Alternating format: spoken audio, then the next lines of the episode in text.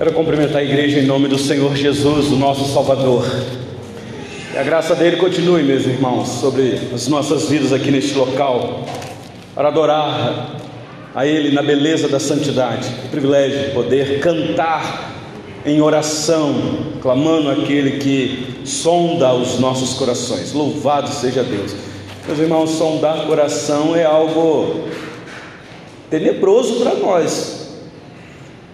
Porque eu fico imaginando se o marido tivesse o poder de sondar o coração da esposa, ou vice-versa. Pensa a esposa tivesse esta capacidade de sondar os intentos mais íntimos do marido, o que ele pensa, o que ele deseja. Pois é, mesmo, mas o nosso Deus é assim.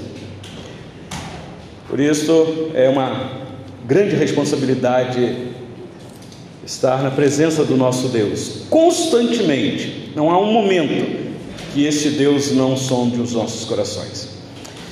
Meus irmãos, que alegria mais uma vez estarmos aqui nesta noite para ouvir a exposição da palavra do Senhor. Hoje nós continuaremos a exposição da carta aos Hebreus, o capítulo 3. Eu quero finalizar com vocês este capítulo. Ficou restando alguns versículos. Nós iniciamos semana passada este capítulo. Então, por gentileza, carta aos Hebreus, capítulo 3. Eu irei fazer a leitura do, a partir do versículo 7 até o final, até o versículo 19.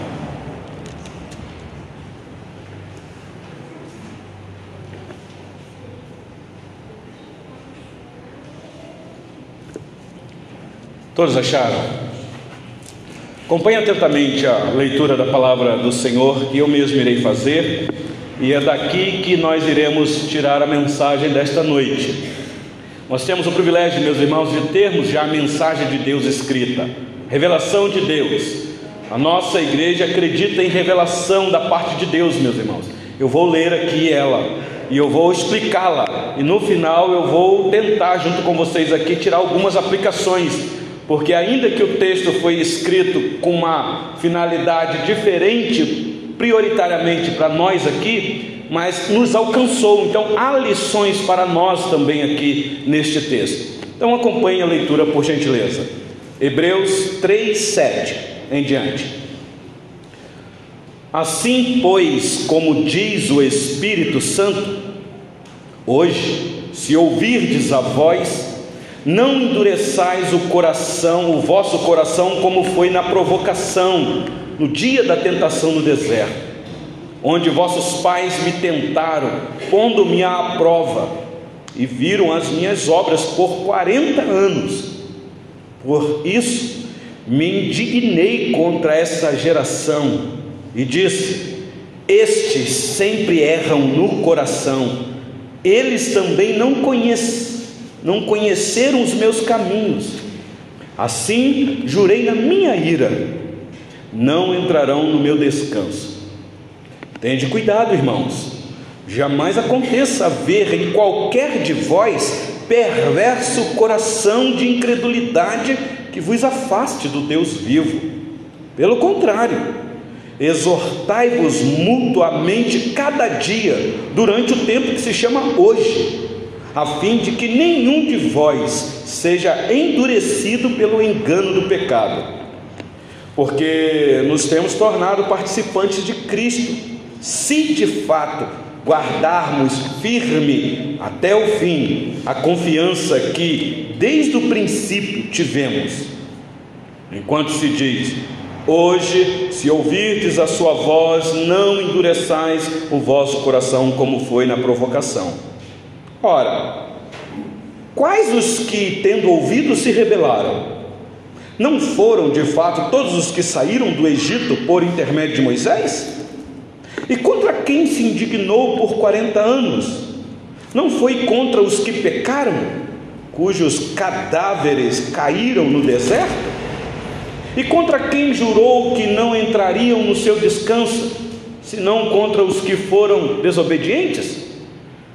Vemos, pois, que não puderam entrar por causa da incredulidade. Até aqui a leitura da palavra do nosso Deus. Olhando para o texto, eu pensei num tema, e o tema está óbvio aí pela leitura do texto. O tema da nossa mensagem nesta noite é, meus irmãos, o perigo da incredulidade. A gente não imagina o perigo que é isso. Aliás, a gente fica até sem saber o que é incredulidade. Será que a incredulidade é só não crer em Deus? Não, meus irmãos, não é só isso. Eu vou tentar explicar ao longo da mensagem. Irmãos, o relato que nós acabamos de ler tem como base a história da libertação do povo hebreu do Egito. Você já viu aqui? É isso que o autor vai se fundamentar. Na mente judaica, nos israelitas, isso aqui é tão evidente. Eu tenho dito que para nós, uma cultura totalmente diferente, pouco nós estamos familiarizados com isto. Aquele povo que peregrinou no deserto, meus irmãos, por 40 anos debaixo da liderança de Moisés, um servo do Senhor, um homem temente, um homem que era fiel à casa do Senhor, aliás, fiel a toda a casa do Senhor. Falamos isso semana passada. E o que é interessante é que o Novo Testamento, ou seja, uh, o período da nova dispensação, da nova aliança, quando o Senhor Jesus estabeleceu o reino dele aqui neste mundo, implantando então o seu reino pelos apóstolos, o Novo Testamento geralmente vai usar a história do povo de Israel no passado. E vai usar para mostrar a dureza do coração e a incredulidade daquele povo. Às vezes, meus irmãos, nós falamos muito sobre os judeus, não que nós somos antissemitas, de maneira nenhuma não temos esse preconceito. Amamos a nação de Israel, os judeus, mas a Bíblia que nós temos às nossas mãos é uma Bíblia judaica, que esta própria Bíblia, que é judaica, não esconde os dramas deste povo. Por isso, vez e outra, nós tomamos este povo como exemplo. É impossível aproximarmos do texto sem antes analisar o seu contexto. Por que é que o autor escreve desta maneira? O que é que ele quer alcançar? Qual o objetivo dele? Então a história é bem conhecida para o judeu e para nós deveria ser conhecida também. Talvez é para alguns, mas pouco estamos familiarizados com este é, evento na história deste povo, meus irmãos. O Senhor Deus havia libertado o povo da escravidão do Egito tem desenhos aí para as crianças, tem filme, tem uma emissora de televisão aqui na nossa nação que fica é, é tentando alcançar os evangélicos para trazer filmes é, é relacionados a esse momento da história deste povo aqui. E este povo presenciou, meus irmãos, tantos sinais, prodígios, quantos milagres. Nosso irmão Adriel, aqui na liturgia, conduzindo brilhantemente, trouxe à nossa memória os, os benefícios que aquele povo teve da parte de Deus no deserto. O Senhor Deus conduzindo o povo até o Monte Sinai. O Senhor Deus dá a lei para esse povo, faz aliança, um pacto com este povo, um povo privilegiado, e conduziu esse povo para a entrada da terra prometida. Mas o que é dramático nós olharmos para este relato, para este evento, é que ele chegando próximo à entrada da terra, para estabelecer naquela terra como nação, o Senhor Deus olha para o coração daquele povo, sondando o coração daquele povo e vê o que estava acontecendo. O Senhor Deus, então, por castigo, meus irmãos, ou disciplina, faz o povo dar meia volta e conduz esse povo de novo para o deserto. E aí então, 40 anos de disciplina. Mesmo diante de tantos favores de Deus, que nós não temos ideia. Como o nosso irmão disse aqui, maná caindo dos céus todo dia de manhã. Contextualizando para nós, é como se o padeiro chegasse na porta da nossa casa cedinho e dizendo: Aqui está o pão fresquinho, para você tomar o seu café e se sustentar todo dia, meus irmãos. Água da rocha, Contudo, o povo murmurou. Nosso irmão trouxe um exemplo aqui, belíssimo, ele mesmo falando, mostrando quem somos nós. Por isso é que eu disse no início aqui, meus irmãos, estar diante de Deus e Ele sondar os nossos corações, isso é terror. porque Ele conhece o nosso coração. Esse povo murmurou contra Deus, reclamou do maná, chegaram ao cúmulo de dizer que aquele pão era um pão fastio, todo dia pão, pão, pão, não tem um bolinho não? Não tem outra coisa, não? Só pão, só pão. Reclamou do maná, provocou a Deus fazendo ídolos e adorando, desobedecendo ao Senhor, praticando a prostituição. Meus irmãos, a gente lê, a gente, nós ficamos é, pasmos com isto. Eles não creram nas promessas de Deus, ainda que dizendo que cria. Aqui é que está o perigo da incredulidade. A incredulidade não é você negar Deus. O perigo da incredulidade é você dizer com a boca que crer em Deus, mas o coração não chega a esta crença e, obviamente, a sua prática será outra. E como castigo, meus irmãos, conhecemos o relato. O Senhor Deus deixou toda aquela geração morrer no deserto, sem entrar na terra prometida, que era o descanso daquele povo. Somente Josué e Caleb, aquela descendência futura. Aliás, foi o próprio Deus que disse: Eu não vou deixar vocês entrar. Estou indignado com vocês. Minha paciência, como que chegou no limite, humanamente falando, meus irmãos. Este quadro, ou este relato histórico, o autor desta carta, que nós não sabemos quem é, mas é um judeu, um hebreu, conhecedor deste relato, o autor usa essa história agora como uma advertência para os seus leitores. E a advertência é pelo perigo da tentação de abandonar a fé que eles abraçaram em Cristo, o perigo da incredulidade, meus irmãos, a tese do autor aos Hebreus é esta. Em toda a sua carta, ele quer mostrar quem é o Senhor Jesus, porque aqueles irmãos professaram a fé, abraçaram a fé no Senhor Jesus, é, é, eles, eles confessaram com a própria boca, eles estão inseridos dentro do corpo de Cristo, experimentando de tudo que uh, o Reino Celestial possa oferecer. O autor está dizendo: Olha, eu vou dizer para vocês, vocês conhecem a história do povo, dos nossos pais, e vocês viram o que Deus fez. Agora, vocês prestem atenção, tome cuidado. Então, meus irmãos, eu quero tentar ver com vocês aqui, no tempo que nós temos, na exposição desses versículos, o que é que consiste ter um coração endurecido. Qual é o perigo que nós corremos hoje de ter um coração? O que significa endurecer o coração? Às vezes a gente não sabe o que é isso. E quem sabe o Senhor Deus te trouxe aqui nesta noite para te alertar. Porque talvez você está num caminho muito perigoso, achando que está tudo bem com você, porque você professa a fé, você faz parte da igreja, toma até ceia, canta até no louvor, acha que está tudo certinho contigo. Talvez Deus te trouxe aqui para te alertar. Então, olha comigo aí os versículos 7, 8 e 9 do texto. Hebreus 3, versículos 7, 8 e 9.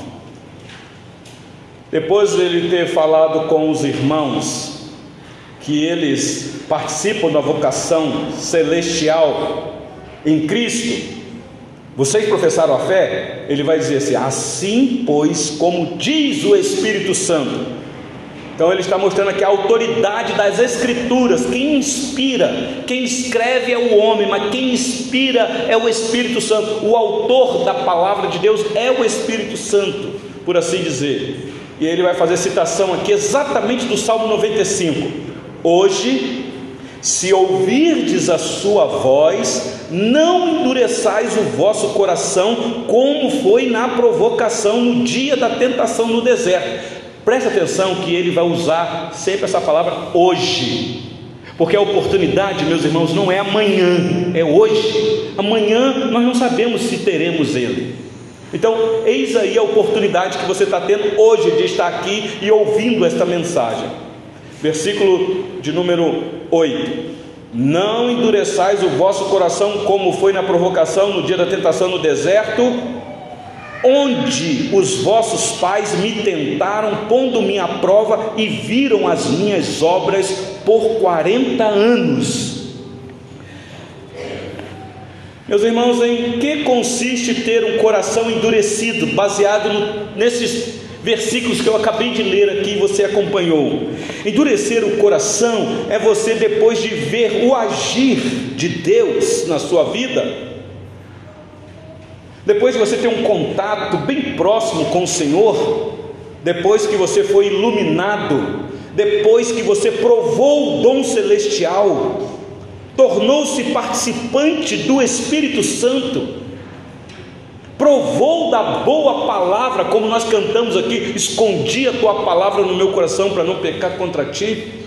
Depois de tudo isso, e você se recusar a continuar a crer em Deus e obedecê-lo, eis aí o que consiste em um coração endurecido. Isso é um perigo, meus irmãos. Essa é a realidade da igreja moderna não são poucos, e você deve conhecer muita gente que outrora abraçou essa fé e se manteve fiel. Foi bênção para muitas pessoas. Num dado momento virou as costas e foi embora. E talvez você conheça gente que não está nem aí para Deus. O que é isso, meus irmãos? Que perigo é este? Será que isso só acontece naqueles que são fracos? É isso que é endurecer o coração, meus irmãos. Preste atenção nisso daqui. É rebelião total contra Deus. E qual é o resultado disso tudo? Olha comigo o versículo 10 e 11, por gentileza. O versículo 10 ele vai dizer o resultado do endurecimento do coração.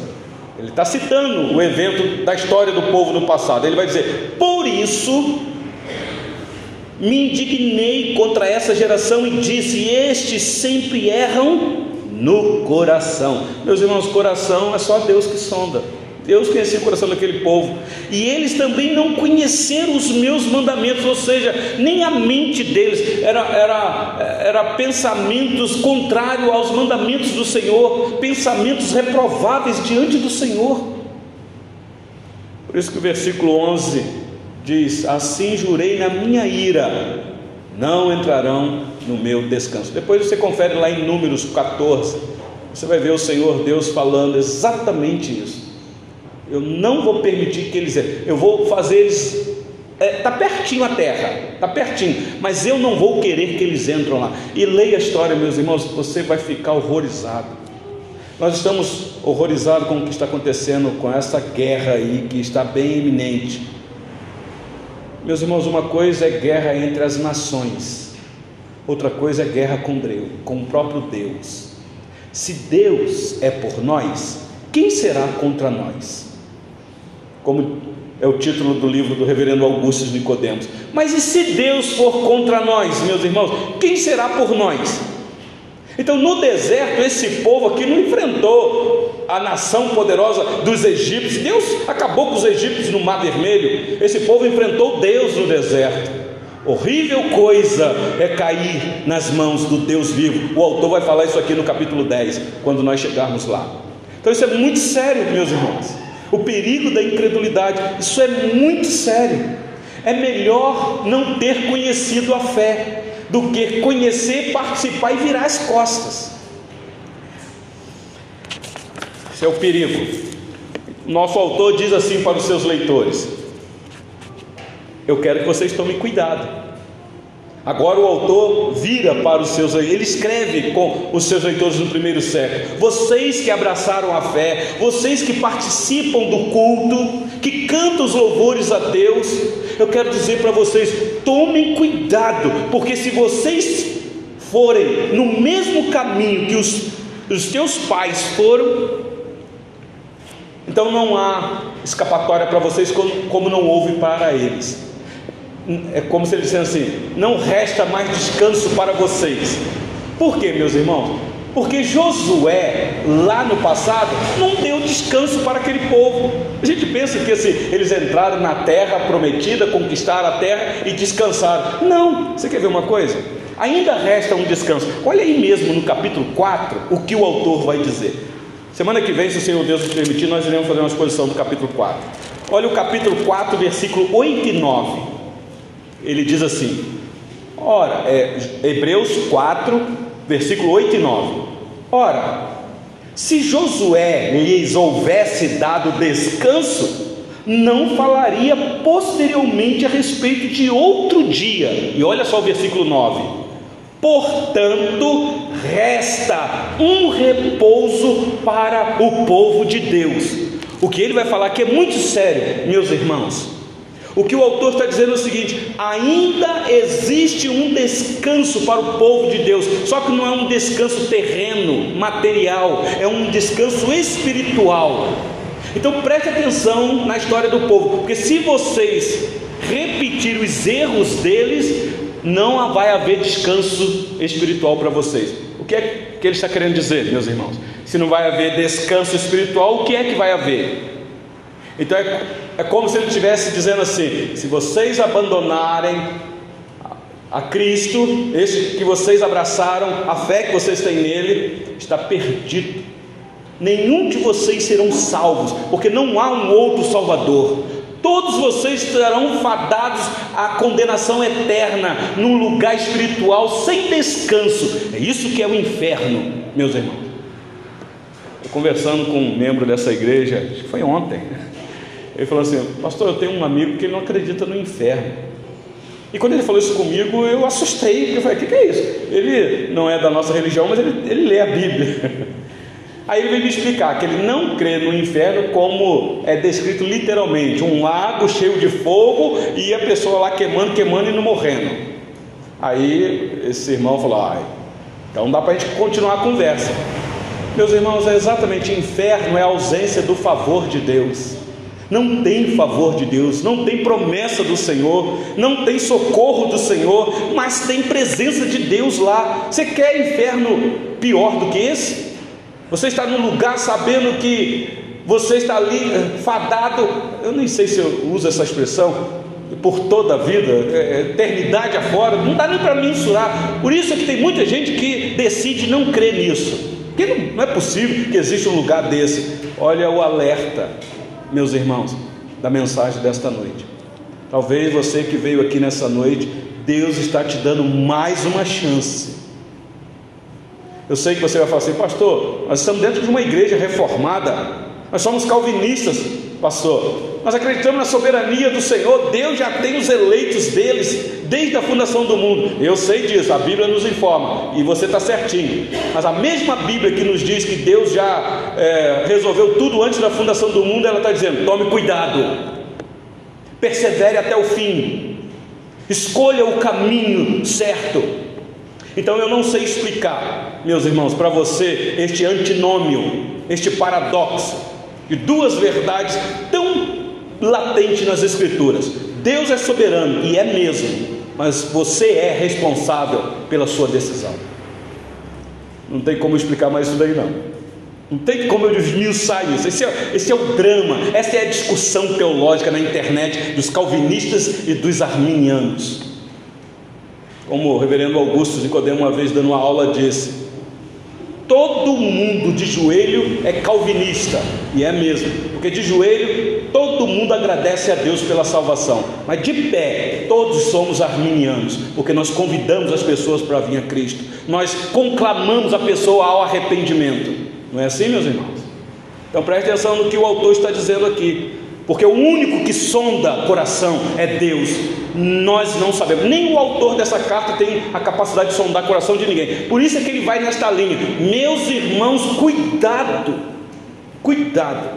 Olha aí comigo o versículo 12, por gentileza. Veja se não é isso. Tende cuidado, irmãos Jamais aconteça haver em qualquer de vós perverso coração de incredulidade, que vos afaste do Deus vivo. Meus irmãos, aqui o autor coloca para nós este alerta de como evitar a dureza do coração. Ele sabe que há um perigo, então ele quer alertar os seus ouvintes. E ele está dizendo: meus irmãos, Tome cuidado, porque há um perigo iminente. Se você. Está gravando. Mas se você fosse um ucraniano, estivesse num prédio e soubesse que os russos viriam com aqueles é, caças para lançar um míssil naquele prédio, e se houvesse muitas famílias ali, e você sabendo da, da catástrofe que iria acontecer, você não ia avisar aquele povo para sair de lá, não? Você ia deixar o povo lá? Você fala, gente, vamos sair daqui, vamos retirar, vamos para um refúgio, para um abrigo. Não é assim, meus irmãos? Veja o que o autor está dizendo aqui: ele está dizendo, existe um perigo eminente, há um míssil vindo em nossa direção, mas precisamos nos refugiar, precisamos nos proteger. Meus irmãos, todos nós, todos nós, sem exceção, escuta isso, somos tentados à incredulidade. Talvez você que está aqui nessa noite vai entender o que eu vou dizer. Todos nós somos tentados a não crer em Deus. Nós temos desconfiança. Será que Deus existe mesmo? Será que esse negócio de Deus é verdade? Muitas vezes, meus irmãos, nós somos tentados a duvidar se de fato Deus existe. Primeiro, porque nós vivemos uma realidade visual, nós gostamos de tocar nas pessoas. E geralmente a gente fala que crê em Deus e você ora e nada. Não são poucas vezes que você em casa angustiado abre a Bíblia para ter da parte de Deus um consolo e não te dá nem vontade mais de continuar lendo. Você ora e nada, parece que os céus estão blindados, nada acontece. E, e mais, você ora para melhorar e a situação piora. Aí você fala, uai, um bom mineiro, né? O que é isso? E não são poucos os que começam a duvidar se de fato Deus existe, meus irmãos. Não são poucos que pegam as escrituras ou a Bíblia e faz a pergunta: será que de fato este livro é a palavra de Deus? Será que não tem outro não? Será que é só esse mesmo? Será que eu não estou enganado? Meus irmãos, tem um, um teólogo Está aí na internet, muito sábio, professor de hebraico, já foi um pastor eminente numa denominação grande na nossa nação, mas ele decidiu no coração que não, está todo mundo errado e começa a desqualificar, meus irmãos, o que as escrituras afirmam. Está aí na internet, se você começar a se alimentar disso, você vai começar a ficar com dúvida também. Gente que lá atrás defendia as escrituras com unha e dente, agora é um propagador da falsa doutrina. Eu lamento dizer que na nossa denominação, tempos atrás, quem é das antigas aqui deve lembrar, querido pastor de um nome na nossa denominação a nível nacional, pregava, meus irmãos, na Rede Globo. A Rede Globo convidava esse homem para pregar no Evangelho. Um dado momento, não sei o que aconteceu. Hoje, assistindo os vídeos deste homem no YouTube, a gente fica envergonhado, desqualificando as Escrituras, quase dizendo que isso daqui é coisa de homem. Para não dizer que tem um grande líder numa denominação aí no Brasil que questionou o milagre do Senhor Jesus. Está aí pregando nas igrejas aquele milagre, dizendo: é possível que o Senhor Jesus, vendo a necessidade do povo, o povo sofrendo, vai multiplicar vinho para o povo ficar bêbado. Procura na internet que você vai ver isso daí. Não estou aqui, meus irmãos, denigrindo a imagem de ninguém, mas é uma realidade que nós encontramos. O que eu estou dizendo é que é um perigo muito grande. A incredulidade é um problema, meus irmãos, para o nosso coração. Será que de fato Deus cumpre as promessas dele? Será que as promessas de Deus são verdadeiras? Será que será que o Senhor Deus se importa mesmo com a humanidade? Se se importa, por que, é que ele deixou acontecer aquela catástrofe lá em Petrópolis? Quantas crianças morreram, meus irmãos? Se o Senhor Deus se importa mesmo com a humanidade, por que esta guerra instalada agora? Quantas vidas sendo mortas? A gente vai vendo aí nas mídias sociais fotos de crianças machucadas por causa de grandes explosões e a, a, o número de mortos. Onde está Deus nessa hora? O teu Deus, onde está? Estou dizendo isso, meus irmãos, porque é uma realidade o perigo da incredulidade. Será que existe céu e inferno mesmo? Ah, sei não, pastor. Será que o que é que tem do lado de lá quando eu fechar os meus olhos? O que é que me espera? E não são poucos que vão começando no seu coração a se esfriar. Isso é um perigo, é um perigo sério.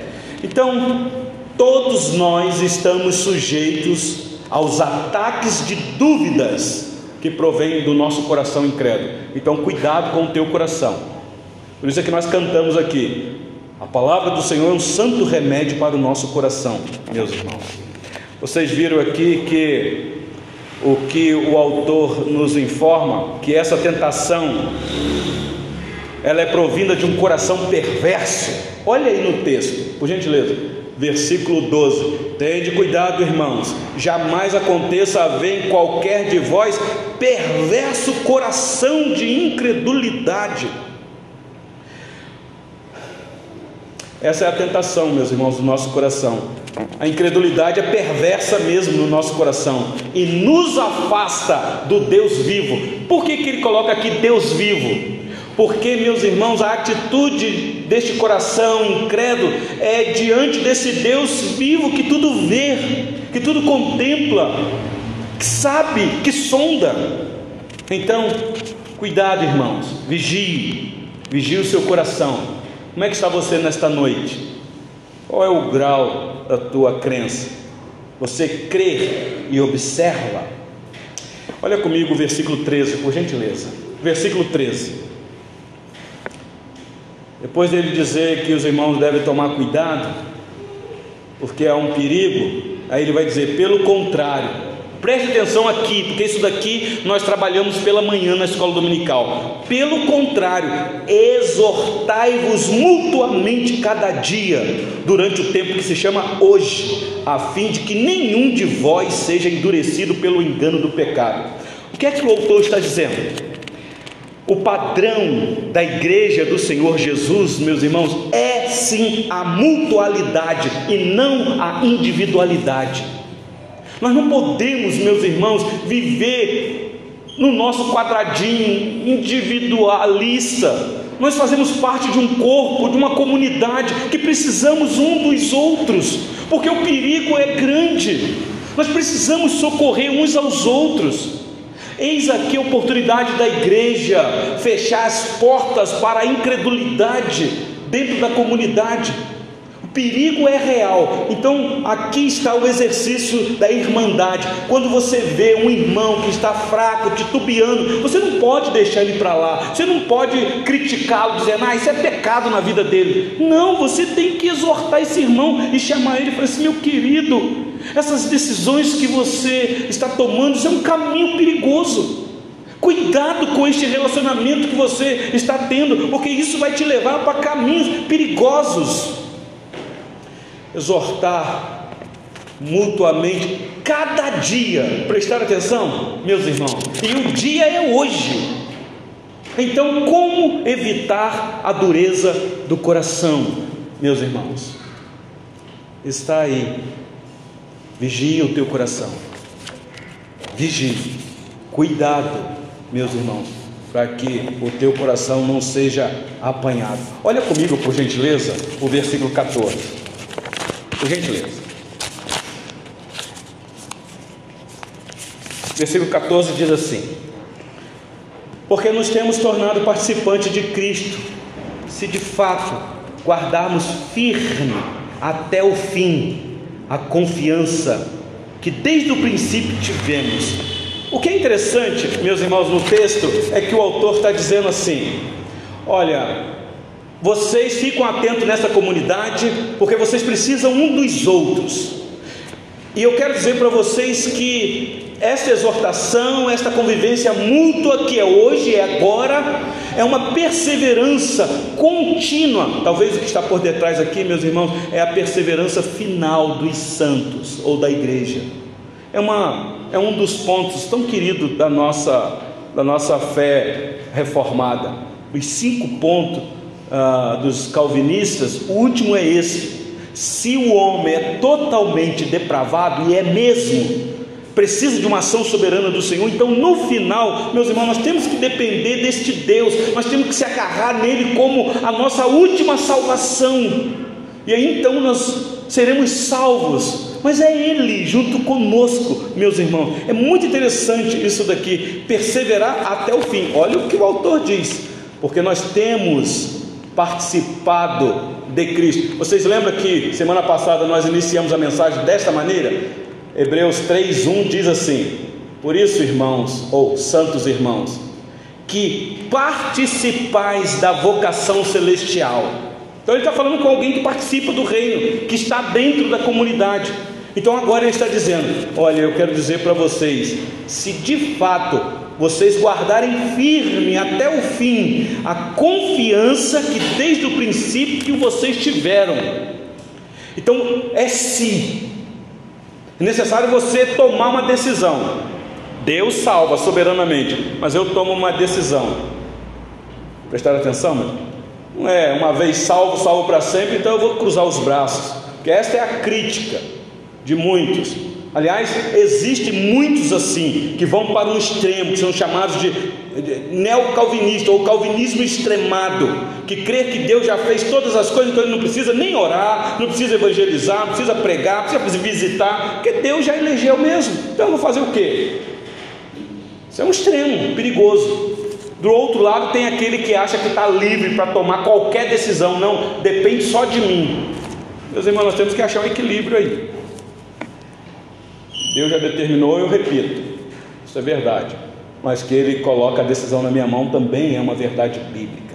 Então, se, olha o versículo 15: enquanto se diz, hoje, se ouvirdes a sua voz, não endureçais o vosso coração, como foi na provocação. De novo, ele vai lembrar os irmãos. Meus irmãos, aquilo que aconteceu no passado foi muito sério. O povo do pacto, o povo da aliança, e para encerrar, dos versículos 16 a 19, meus irmãos, aqui vem uma exortação feita ao povo de Deus. Eu quero destacar isso aqui: essa exortação não é para o mundo, é para a igreja. O que aconteceu com Israel foi que Israel apostatou, não os egípcios. Os egípcios já eram apóstatas, meus irmãos. Então o perigo aqui é para a igreja. Essa palavra não é para o mundo, é para a igreja, porque o mundo jaz no maligno. É a igreja que, se não vigiar e orar, ela pode encontrar fadada ao fracasso. Olha só, quando eu falo igreja, mesmo eu estou falando do perigo eminente, horizontalmente falando. Eu sei que é Cristo que edifica, eu sei disso. Mas há um perigo de você, como igreja, afundar. Então, olha que exortação aqui, meus irmãos. Versículo 16: Ora, Quais os que, tendo ouvido, se rebelaram? O autor está fazendo os seus leitores pensar. Ele está dizendo: quem é que se rebelou contra Deus? Foram os egípcios? Não. Eles já eram rebeldes. Quem se rebelou foi o povo que se dizia nação santa, povo de propriedade exclusiva de Deus, nação cujo Deus é o Senhor. Foi esse povo que se rebelou contra o Senhor. E ele continua. Versículo 17: E contra quem se indignou por 40 anos? Meus irmãos, a pergunta é retórica: contra quem Deus se indignou por 40 anos? Foi contra os egípcios? Não, foi contra esse povo. Foi contra esse povo. E aí o versículo 18 diz assim: E contra quem jurou que não entraria no seu descanso, senão contra os que foram desobedientes? Ele está fazendo o povo pensar. Então isso sobreveio sobre a casa de Deus. Meus irmãos, o juízo começa pela casa do Senhor. Escuta isso. Às vezes a gente fica preocupado com o mundo. Precisamos evangelizar, precisamos realizar boas obras, é verdade. Mas, meus irmãos, precisamos guardar o nosso coração. Precisamos estar firmado e bem firmado. Precisamos estar bem, meus irmãos. Qual é a conclusão disso tudo aqui, meus irmãos? Versículo 19 está aí claro. Vemos, pois, que não puderam entrar por causa da incredulidade. Eu disse semana passada, iniciando o sermão, que há um perigo eminente chamado na nossa era de ateísmo cristão, ou numa outra linguagem que os pensadores dizem um ateísmo aberto ou ateísmo prático, tudo terminologias que é isso, pastor?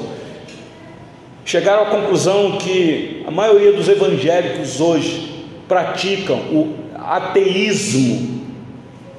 sem dizerem que são ateus. Porque o que é um ateu? Um ateu é que diz: não há Deus, Deus não existe. O cristão não diz que Deus não existe, ele diz que Deus existe, mas há um problema: a vida que ele leva não diz que Deus existe.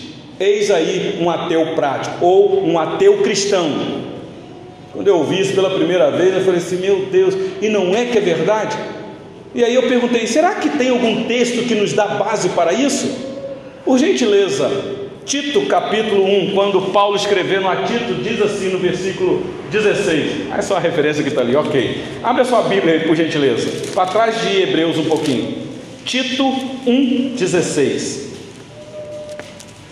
Depois de Paulo alertar Tito sobre os falsos mestres e as falsas doutrinas, olha o que Paulo diz. Deste povo, diz assim: no tocante a Deus, professam conhecê-lo, entretanto o negam por suas obras. É por isso que são abomináveis, desobedientes e reprovados para toda boa obra. Meus irmãos, aqui está a realidade. Nossa, se a gente não tomar cuidado, nós podemos com a nossa boca dizer: Não, eu conheço o Senhor, mas a nossa atitude não dizer isso.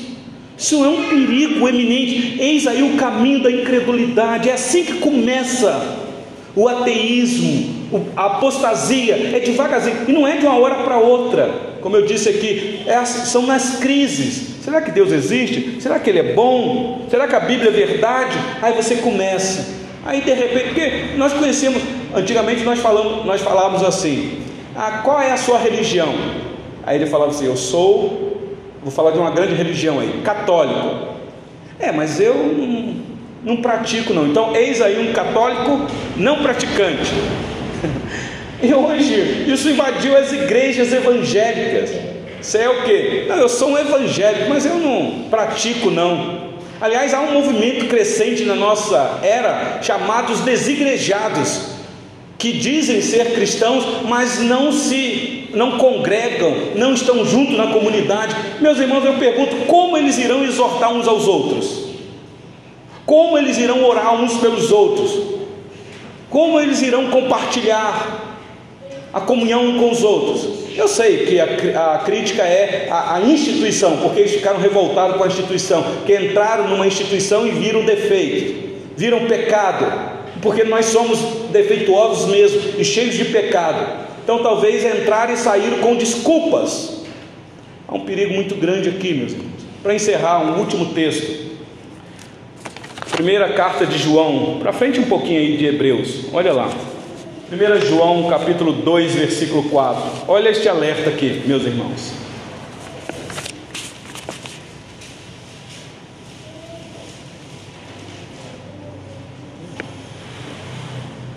Dois quatro diz assim: Aquele que diz, Eu conheço, e não guarda os seus mandamentos, é mentiroso, e nele não está a verdade. São alertas da palavra do nosso Deus. Como é que está o teu coração nesta noite? Qual é a aplicação que você pode tirar para a sua vida? É só você e Deus. Isso daqui é algo tão particular, meus irmãos. Pastor, não tem como sondar o coração de ninguém. Eu não sei como é que está no seu coração. Eu não sei nem o que você pensa. Porque eu sei que muitas vezes você pode vir para cá e o teu corpo está aqui, mas a tua mente não. Você não está se importando com nada disso. Mas você vem porque você tem uma prática religiosa. Você diz até que conhece Deus. Cuidado com este perigo iminente. O descanso aqui para nós, meus irmãos, é o céu novo céu e nova terra. Isso é que importa para nós aqui, meus irmãos. Nós não sabemos quanto tempo ainda teremos neste mundo. O que importa, meus irmãos, é aquele lugar que já está prometido para todos nós. Quando estão, estaremos juntos numa grande mesa, numa ceia enorme com o nosso Salvador, naquela cidade maravilhosa que é descrita no livro do Apocalipse. Então, como é que está o teu coração? Não duvide, creia Creia. Creia. E observe. Coloque a tua fé somente em Jesus Cristo. Vamos entoar o nosso Deus, o hino de número 92, meus irmãos. Vamos colocar sobre os pés.